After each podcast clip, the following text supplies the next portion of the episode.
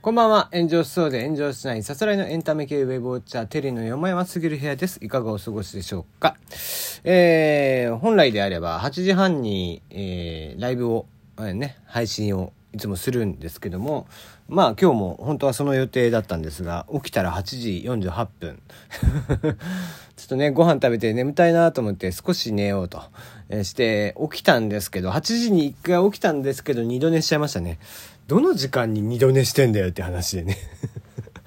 それは朝しろよ、みたいな。そのするからね、なかなか夜が眠れなかったりとかするんでね。まあまあ、こういうのよろしくないですね。うん。ちょっと気をつけなきゃいけないですね。ちゃんとちょっと最近、えー、だらっとした生活が続いているので、えー、この辺り僕も気をつけなきゃなと思っているんですが、久々に、まあ、なんちゅうかアホなサービスを見つけましたね。えー、社長と晩ご飯というマッチングアプリなんですが、まあ、目的としてはですね、あの、企業の経営者、ここに登録されている、え、経営者さんと、直接、こう、晩ご飯のアポ取って、えー、学生さんが、えー、まあ、えー、マッチングして人事のね、えー、人事者をすっ飛ばして社長さんとかに思いを伝えたいみたいな。ただの縁、なんかね、パパ活やないかっていう。えー、もうね、出てくる、パッとね、こう、サイトを出てくる写真がちゃんとこう、えー、経営者は男性、えー、誘っているのは女性ということでまあなんだろう、まあ昨日ね、ちょっと話題になってましたけども、ツイッターの方でもですね、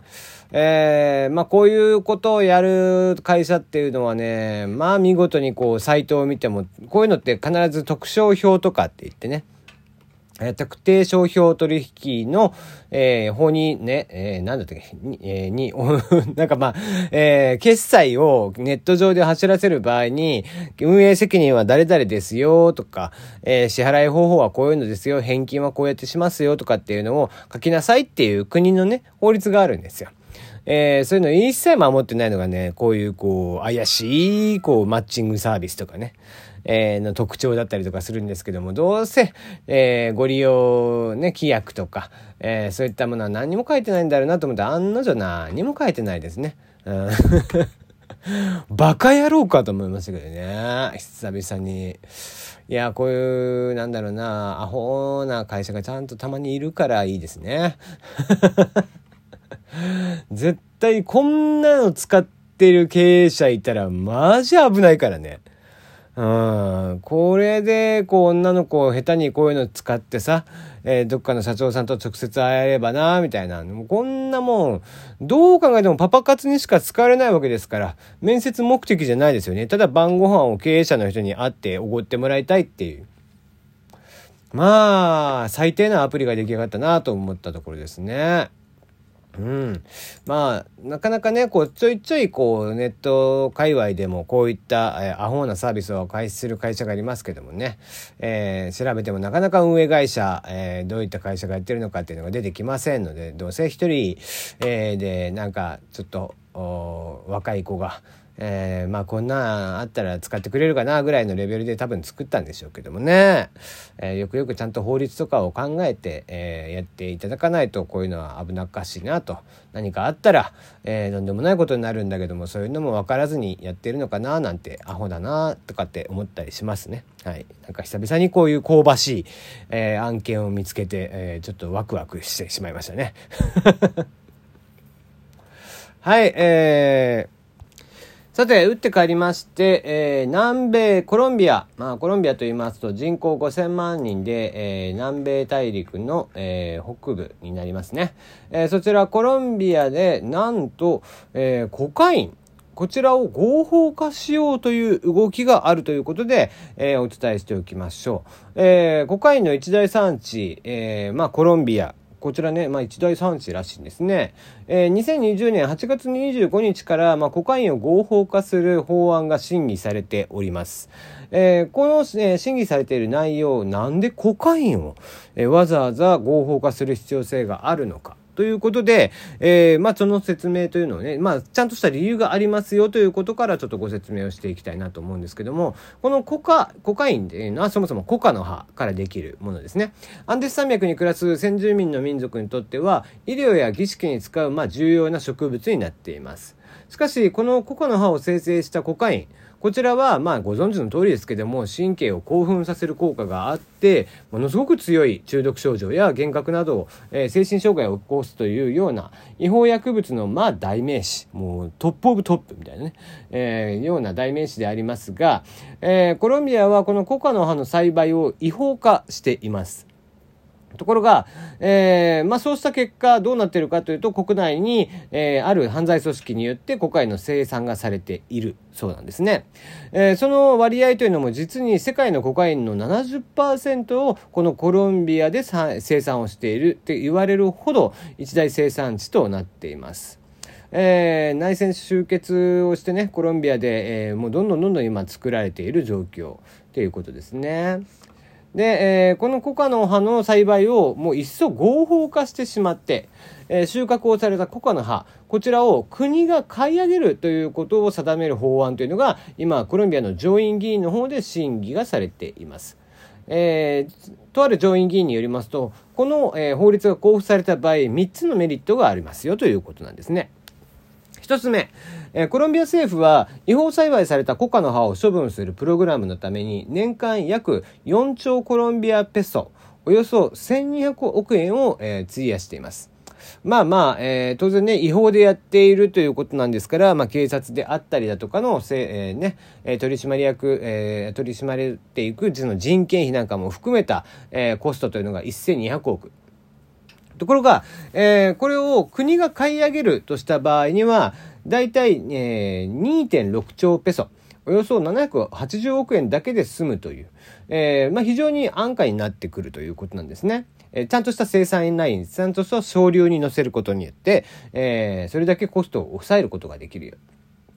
で、二つ目は当局に見つかるために、まあ、逃げ延びてしまって、新たな地域で、え違法栽培を行う農家、えー、こういった方々というのは、結局裏にマフィアとかがいて、非常に危なっかしかったりもするので、そういった方々を国が守ってあげるという農家を保護するという意味合いもあります。そして三つ目、えー、逃げ延びたコカの葉の農家さん。こちらが栽培する森林というのが、えー、きちんと保護される。まあ当然逃げて逃げてってしていけば、まああの、コカの葉がね、どんどんどんどんこう、そのあたりがもう、更地みたいになってしまって結局植物も、えー、なくなっていったりだとか生態系も崩れてしまうといったことから、えー、きちんと、えー、生産を認めてあげることによってここはコカの葉の、えー、森林ですよみたいな形で守られていくと。